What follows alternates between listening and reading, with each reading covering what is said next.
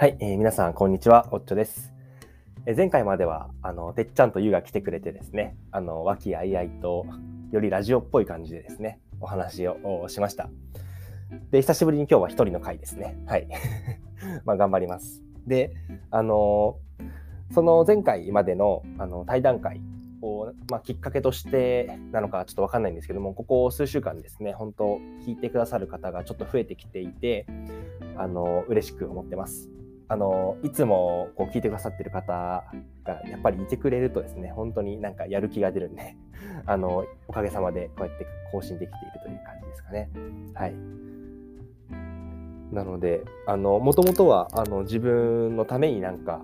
クオリティが低くてもとりあえずなんかアウトプットする場所としてこのラジオを用意した感じだったんですけども、まあ、少しでもこうやってねあの多分自分のこと全く知らない方があの聞いてくださっているようなとこもあるんで、まあ、できる限りなんか面白い情報を提供できたらなと思っています。で今日は、えっと、最初にですね、ピアノの森っていう最近見たアニメの話をして、えっと、後半ですね、本編の方で、あの、ルーシーっていう NASA の、えー、探査機、この前打ち上がった探査機について、えー、ご紹介したいと思います。はい。で、早速、あの、まあ、前編というかですね、あの、アニメの話なんですけども、えー、ピアノの森っていうアニメ、あの、この前見たんですね。で、すごい良かったんですよ。で、あの、まあ、ピアニストのアニメなんですけども、あの、ちょっと話すと長くなっちゃうんで、えっと、自分がこう思った一番、一番のポイントだけちょっと紹介したいなと思います。でこれ、ピアノの森何、どういうアニメかっていうとですね、あの、ピアニストたちが、こう、まあ、高みを目指していくっていう、そういう、まあ、ピアノってついてる通り、ピアニストの話なんですけど、あの、このテーマの一つがですね、多分その秀才と天才の対比みたいな感じのテーマが一つあってですね、あの主人公がまあちょっと天才型というかまあ努力ももちろんしてるんですけども、まあ、天性のその音、なんかそのその人に出せしか出せない音みたいなのを持ってる天才がまあ主人公。で、秀才はなんかその秀才サイドっていうのはそのまあライバルなんですけども、その主人公をこう意識してる、まあ、その秀才くんっていうのがいて、その人は本当努力もしていて、あの、親ももともとプロのピアニストで、まあそのサラブレッドみたいな感じで、こう、正確にピアノを弾くことはできて、すごい技術があるんだけれども、自分だけの音みたいなものに自信がないみたいな、そういう人で、まあ、その二人がこう友人でありライバルみたいな感じの、そういう、まあ、大雑把なあの対比構造があるんですけども、まあ、この中でですね、よくその、まあ、ライバルの秀才ですね、その努力型というか、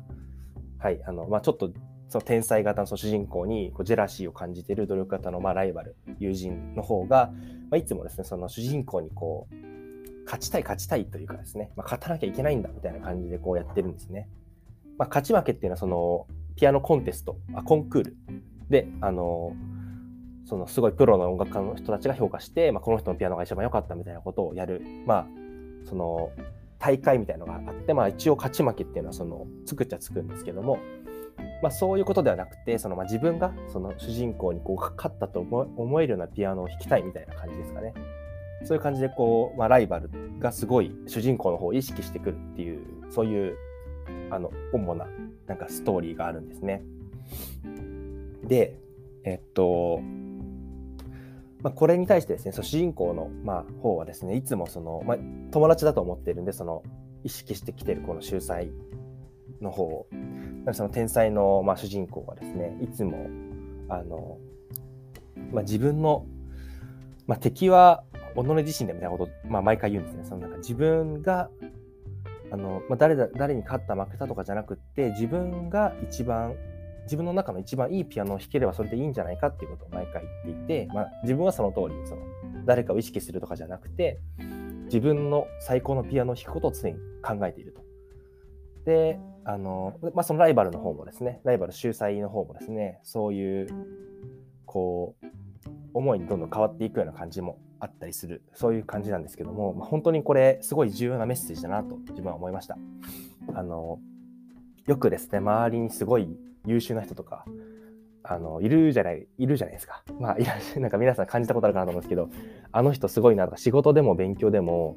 まあ、例えばですけど、偏差値とかですね、高校時代の偏差値とか、まあ、僕とか全然あれでしたけども、あの、70とかの人見て、まあ、もちろん努力をしていることは間違いないんですけども、なんか自分と比べてですね、うわ、すげえな、自分なんかみたいなことになったりとかですね、あの、まあ、こんな頑張ってんのになんでダメなんだみたいな、まあ、スポーツやってる人大体思ったことがあると思うんですけど、まあ、そういうことって、まあ、比べたらあるんですけど、まあ、結局は、その、まあ、別の人なんでま、自分は自分の最高を出すしかないっていう、そういうシンプルなことなのかなっていうのを改めて思わせてくれたアニメでした。あの、自分がその、まあ、結構仕事、職場、今の職場、すごい優秀な人が自分も周りに多くてですね、あの、結構こう、なんていうか気遅れするというかですね、まあ、俺ここでやってけんのかなとか、その、まああるんですけど、まあ、それとちょっと弱気になるときはですね、その比べないで、あの、自分は自分のピアノを弾こうというふうに思うようにしています。で、すごく大事なポイントはもう一個あって、まあ、自分の最高を出すっていうのはもう一個あるんですけども、もうそれと同時にですね、その、周りの人がうまくピアノを弾けることを一緒に願うっていうこともすごく重要なのかなと思います。なんか、自分が最高のピアノを弾いて、相手がそうでもないピアノを弾いた時に喜ぶのかっていうと、それってなんかあんまりその精神的にこう良くないなと思ってやっぱりその、まあ、ある意味同士ですよね同じことを頑張ってる同士がそのうまくいった時はそれはそれとしてあの喜ぶというかむしろその人がうまく最高のピアノその人の最高のピアノを弾けるように願うっていうのはすごい大事なことでそれとは別に自分は自分でっていうそのそこがなんかすごく切り分けてできたらすごいいいんだろうなというふうにあの思いますね。はい。なので、えっと、まあ、そういうわけでですね、あの、このピアノに影響されて自分も自分のピアノ、まあ、これ例えですけど、自分は自分の仕事をして、えっと、周りの人がどんなにすごい仕事をしても、それはそれで、あの、喜んで、で、自分がダメだと思わずに、まあ、自分のは、そのですね、自分の最高のものできれば、自分の中で最高のものできればそれでいいんじゃないかっていう、そういうですね、考え方、取り入れたいなと思いました。はい。ちょっと長くなっちゃったかな。でもまあ、あの、すごくそういうのを感じられるいいアニメだなというふうに思いました。あとなんかショパンとかの音楽を聴いてですね、久しぶりになんか、こう、クラシック聴いてみてもいいかなとかっていう、ちょっとかぶれですけどね。はい、思いましたね。では、えっと、そんなところかなということで、あの、本編に行きますね。本編は今日は、えー、っと、ルーシーか。はい。今回はですね、この前、この前というと、えー、10月16日に打ち上げられた探査機、えー、NASA の新たな探査機ルーシーということについて紹介します。でこのルーシー、探査機ルーシーっていうのは何をする、まあ、どこに行く探査機なのかっていうとですね、で今回のターゲットは、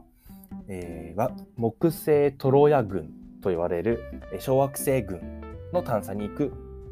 ミッションですね。で、まあ、もう早速、はっていう感じかもしれない ですし、僕も初めて知ったんですけども、この、えっ、ー、と、あ、木星トロヤ群ですね。もう惑星って言っちゃったかもしれない。木星トロヤ群。はい。で、まあ、つまりは小惑星、小惑星探査ですね。あの、日本で言うと、こう、えっ、と、なんだっけ、はやぶさ、はやぶさみたいな感じだと思います。まあ、ただ、あの、このミッションではサンプルリターンといって、地球にその何かあの惑星小惑星の破片を持って帰ってくるみたいなことはしないみたいなんですけども、まあ、やってることはそれに近いというかですねあの惑あ小惑星を探査するっていうミッションですね。で、えっと、じゃあその探査に行く先がどこなのかっていう話なんですけども、えっと、これがさっき言った木星トロヤ群っていうことで、えっと、トロヤ群っていう、まあ、のは何かっていうと、まあ、小惑星がいっぱい集まっている領域ですね。まあ、群まあ、小惑星のグループみたいな感じですね。でそれが木星トロヤ群っていうとこの小惑星グループに行くんですけども、えっと、これはですね木星の公転軌道つまり、えっと、太陽の周りを木星もぐるぐる一緒に回ってるわけですけどその公転の、えー、ぐるぐる回ってる円の軌道の、えーまあ、その軌道上にいる、あのー、小惑星なんですね。でトロヤ群っていうのは、えっと、そのそのうちですねこのなんていうかラグランジュポイント L4、L5 っていうところにいるんですけども、前のあのジェームズ・ウェッブの時にちょっとラグランジュポイントっていうのを簡単紹介したと思うんですけど、えっと、確かラグランジュポイント、えっと、ジェームズ・ウェッブはどうだったかな、L1 か L L2 だったかな？っていう感じがするんですけども、今回 L4、L5 っていうことで、まあ、しかもその、えー、木星と太陽のラグランジュポイントの L4、L5 っていうところですね。で、えっとまあ、ラグランジュポイントっていうのはおさらいするとその2つの天体が、まあ、あった時に、まあ、その、えー、と2つの天体の関係性によってあのなんていうか安定的にその、まあ、他の物体がこう入れるポイントっていうのがあるんですね。なんかそのまあそういうなんか、えー、関係一時的な関係性を保ったまま安定して入れるポイントっていうのが5つあってそれが L1 から L5 って呼ばれてるラグランジュポイントなんですけども、そのうちの今回は L4、L5 っていうところに、えー、惑星、あ、じゃあ木星のトロヤ群っていうものがあるという話です。で、えっと、まあ、L4、L5 っていうのはどういうどういうあの位置かあというとですね、木星と、えっと、太陽ののこう、まあ、から、なんていうかその、60度方向をこう円光ずらしたうん、難しい。なんて言うんだろう。あのですね、太陽を中心にして、えーと、木星はその周りにぐるぐるっと回ってる円があるとすると、その木星の60度前方と60度後方に L4、L5 っていうのがあると。まあなんで、えー、っと、そうですね、なんか、ちょっと同じ公転軌道のちょっと前にいるやつと、ちょっと後ろにいるやつみたいな感じですね。L4 と L5 っていうポイントは。はい、でそこに、まあえーと、たくさんのあの小惑星があのあるとで。具体的にどれぐらいあるかっていうと、あのえー、L4 に6500個ぐらい、L5 に4000個ぐらい、今のところ確認されているようです。あでちなみにトロヤ群っていうのはそのその位置にある、あのその位置っていうのはさっきの L4、L5 っていう位置にあるあの小惑星群のことなんで、なのでわざわざこう木星のトロヤ群っていうことを言ってる。まあ、一応地球のトロヤ群っていうのもあって、1個しかないらしいんですけど、あのとか火星のトロヤ群とかもあります。で、木星のトロヤ群はダントツで多くて、まあ、あの L4 と L5 合わせて1万個ぐらいあると。小惑星があるということで、そこに探査に行くわけですね。はい。えー、で、えー、っとですね、さらに、あのまあ、なので、まあ、木星付近、木星の公転軌道上にある小惑星を見に行くっていうのがこのミッションですね。ルーシーのミッション。で、えっ、ー、と、打ち上がったのが、まあ、この前なんですけども、えっ、ー、と、トータル12年間を見ているミッションで、えー、大体2025年なので、えー、4年後ぐらいにですね、一回火星と木星の間にある、まあ、トロヤ群じゃない小惑星帯、よくある、あの、えっ、と、もうよく小惑星帯って言ったらもうその火星と木星の間にあるなんかメインベルトとも言われるんですけど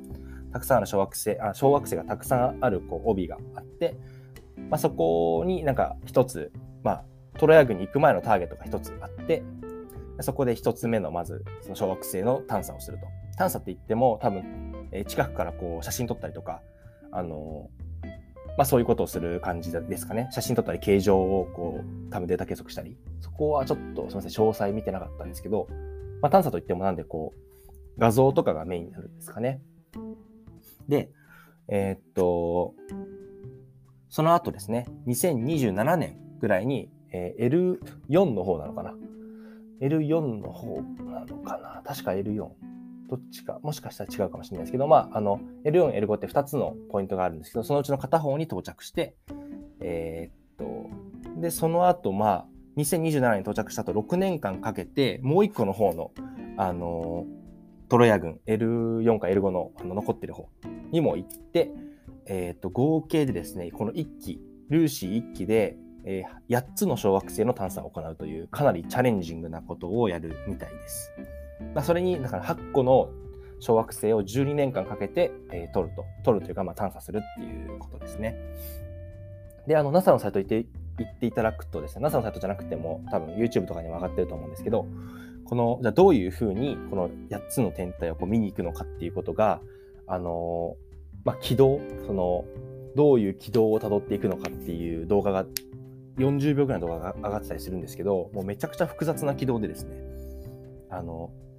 ちなみにその L4 から L5 に行く時も一回地球の周りをこう戻ってきてですねわざわざ木星のその軌道まで行ってその後また戻ってきて地球の周りをこうぐるっとこうスイングバイっていうその地球の重力を使って軌道をぐるんとこう曲げるみたいなことをやるんですけど、まあ、そういうことをやってもう片方に行くということでもうめっちゃ複雑な軌道軌道の設計になってるんですね。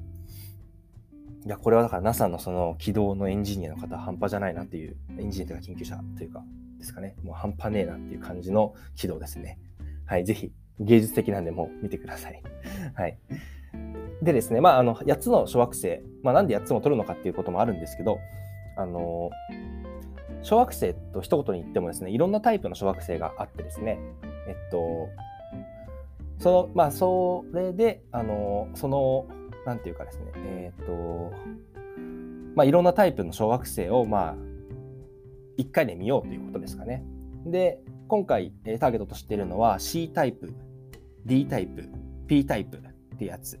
の小惑星がターゲットみたいで、えっと、これ何かっていうと、小惑星って一言に言ってもいろんな種類があるんですけど、このなんとかタイプっていうのは何言ってるかっていうと、なんかその材質みたいな感じですかね。小惑星の材質みたいなものを、あの、こう、なんとか太陽光が当たって帰ってくる光の加減というかですね、そのまあ赤っぽい光を強く反射するあの小惑星なのか、もうちょいこう、緑っぽいやつが強いのかみたいな、そういうその光のスペクトルですね。反射波のスペクトル、太陽光反射波のスペクトルを見て、ざざっくりその小惑星の材質みたいなものがわかるんで、えっと、そのいろんな材質のもの、まあ、それをまあ、えっと、P タイプ、C タイプとか言ってるわけなんですけど、えっと、まあ、それを見に行くっていう、まあ、なんでいろんなあの多様な小惑星を見に行くっていうことですね。で、えっと、まあ、C タイプ、D タイプ、P タイプ全部多分炭素系ですかね。炭素系の隕石ですかね。それのちょっとまあ、バージョンが違うというかですね、炭素って一言に言ってもいろんな組成があるんで、あの、まあそういう感じですかね。ちなみにその、えー、っと、まあ今回は C、D、P って全部炭素系、炭素系、その、まあカーボン系ですね、の、あの、隕石なんです。隕石小惑星なんですけど、えっと、はやぶさ1号ですね。1号ってまあついてないけど、はやぶさが見に行ったあ小惑星糸川は S タイプってやつで、これはなんか軽素質、まあ、石っぽい感じみたいですね。で、竜宮、はやぶさ2が見に行った竜宮は C タイプなんで、まあ1個被ってる。これカーボン系ですね。今回見に行くのと同じようなタイプですね。っていうので、小惑星にもいろんなタイプがあるんだってことがちょっと今回分かりました。はい。さて、で、えー、っと、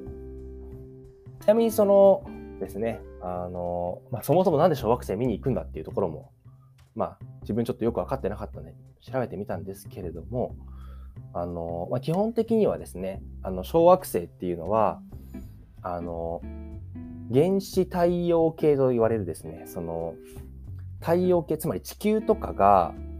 できる前のこの岩石みたいなものがそのまま残ったやつだというふうにも考えられている。まあ、多分そうそういうことなんでしょうね。なんで、その、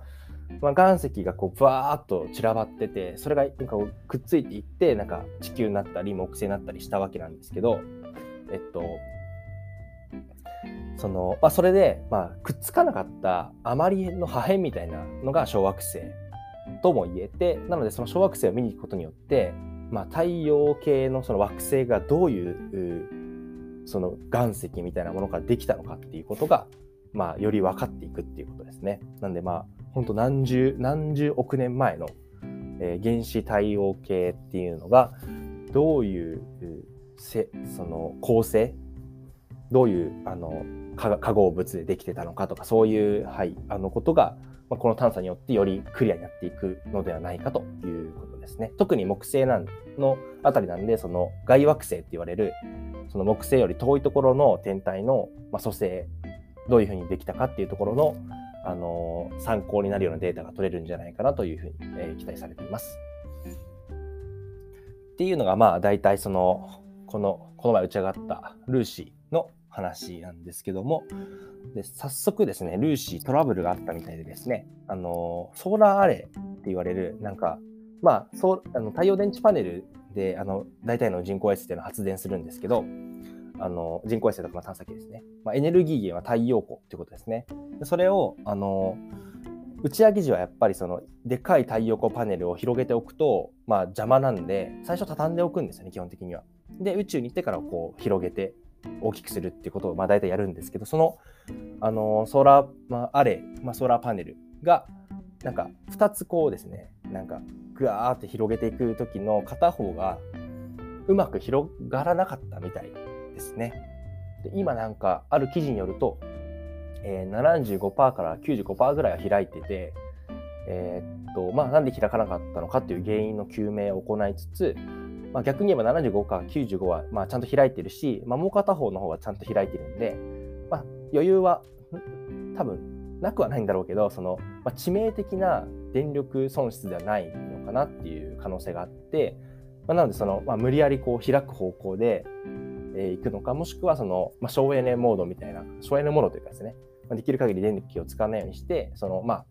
開ききってないけど、まあ、今発電できてる電力でこのミッションをこのまま行くのかっていうところはなんか今検討中だそうですね。なのでこういうまあ宇宙特有のそのちょっと壊れているというかちょっとなんか一個トラブルがあった時にまあパッと修理できないみたいなとこはまあ今回も出てますね。まあ、12年の12年あるミッションの最初なんですごい慎重な検討が今されているんじゃないかなという感じですかね。まあ、それ以外は順調みたいでミッション自体はまあ何らかの形でこのままあの遂行されるんじゃないかなという期待をしています。で、このルーシーはですね、あのー、語源としては、まあ、なんでルーシーという名前になったかということで言うとですね、あの、まあ、太陽系の、まあ、原始太陽系を見に行くっていうことで、まさにその小惑星っていうのは化石らしいんですよね。太陽系惑星の化石と。なので、まあ、化石といえばルーシー。まあ、ルーシーっていうのは何かっていうと、あの、化石のルーシーが何かっていうとですね、あの、なんか300万年前ぐらいの人の、人の化石、人骨ですね。あの、で、えっと、すごい有名で、なんか、すごいいいいい状態でなんか見つかって有名なので、まあ、その化石といえばルーシーみたいな感じでですね、あの、この名前がついたそうなんですけども、まあ、さらに遡ってなんでその化石ルーシーって呼ばれてるのかっていうとですね、この、そのルーシーっていう化石、すごい状態のいい化石を見つけた人が、なんか、よくわかんないんですけど、あの、多分ビートルズのファンかなんかで、あれどっか行ったかな？ビートルズの歌？ビートルズの歌ですね。あ、ビートルズの歌で、 Lucy in the Sky with Diamonds っていう歌があるらしいんですけど、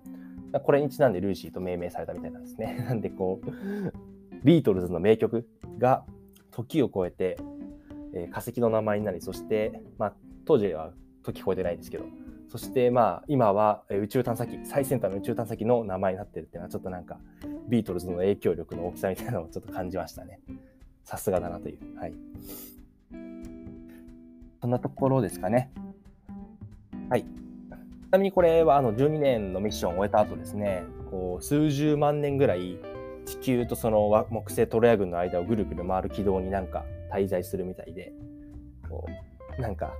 数十万年っていうんで、このルーシーっていうこの探査機もいつか化石になるかもしれないですね。はい。はい、そんな感じで今日は以上です。えー、っと、やっぱですね、探査機一つとっても、なんかすごい奥が深いというか、なんか、まあ当たり前ですけどね。はい。ちょっと調べていくと、どんどんどんどん、あのー、深みにはまっていって時間がかかってしまいましたが、こんなところにしたいと思います。久しぶりの宇宙会。はい、いかがだったでしょうか？またですね、気象、宇宙、いろいろとニュースがあって、気になるものいっぱいあるんですけど、あの話せそうなものから話していきたいと思います。というわけで、今日もお聴きいただいてありがとうございました。またよろしくお願いします。